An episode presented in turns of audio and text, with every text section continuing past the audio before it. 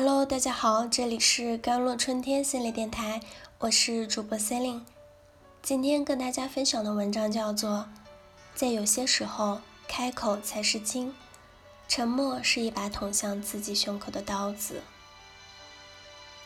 最近风靡韩国，在国内也获得了极高评价的韩剧《迷雾》里，女主角高慧兰被网友称之为神一般的女人。即便已经四十岁，外表、年龄、家庭从来没有限制过他。剧中的他是一个金牌主播，他的人生信念就是“人生半坡，更要正面突破”。当他被陷害杀人时，警察把他传唤到警察局询问，外面的记者已经蜂拥而至了。作为他辩护律师的老公告诉他。沉默权是嫌疑人最好的防卫武器，让他从小路悄悄溜走。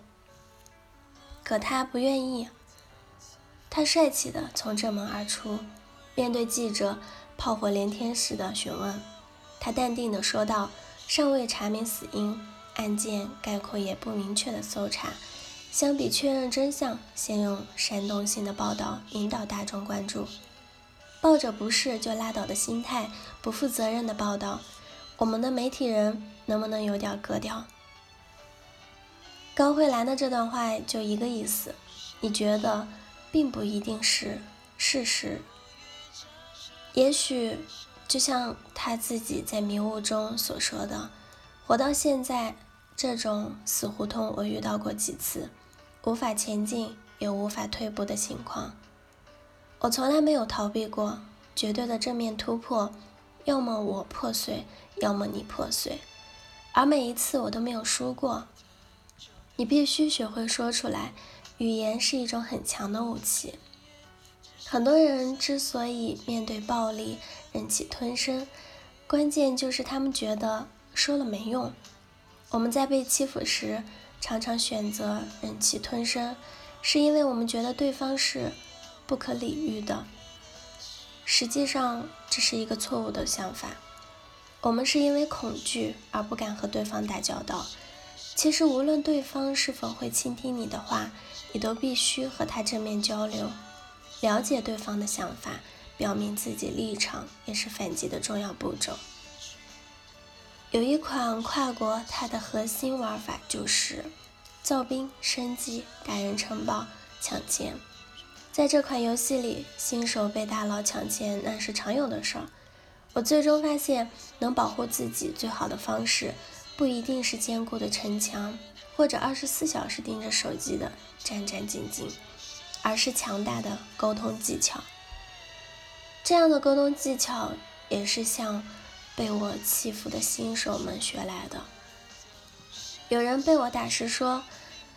为什么要攻击我？你很需要这些资源吗？你需要这些资源加强防御，来防止天天被人掠夺吗？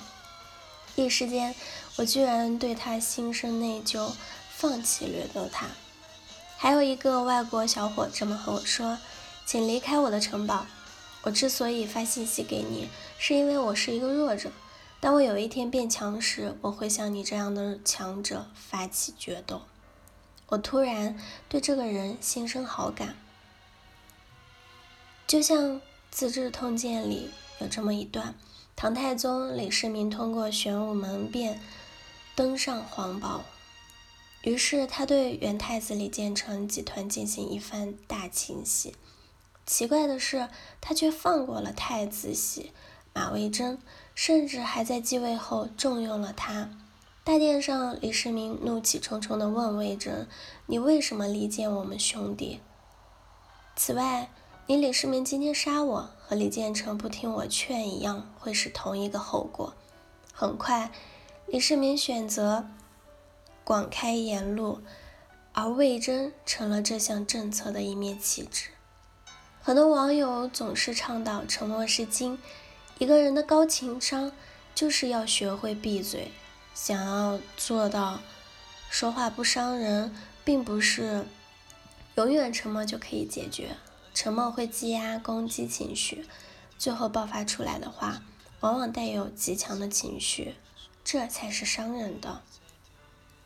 在公众场合什么都不说，到了私底下妙语连珠。换言之，对信得过的人什么都说，对信不过的人什么都不说。这样的保持沉默是怯懦的。高慧兰几次面对危机都差点崩溃，但她都能立马瞬间清醒过来。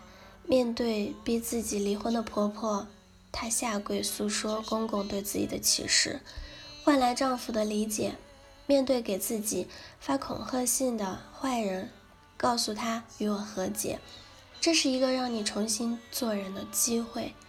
即便面对拿着不雅照片威胁自己的前男友，她也能表达出曾经的爱意，希望对方罢手。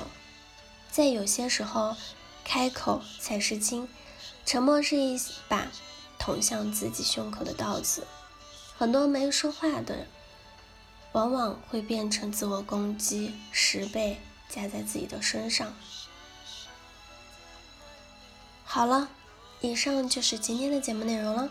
咨询请加微信公众号 jlct 幺零零幺，或者添加我的手机微信号幺三八二二七幺八九九五。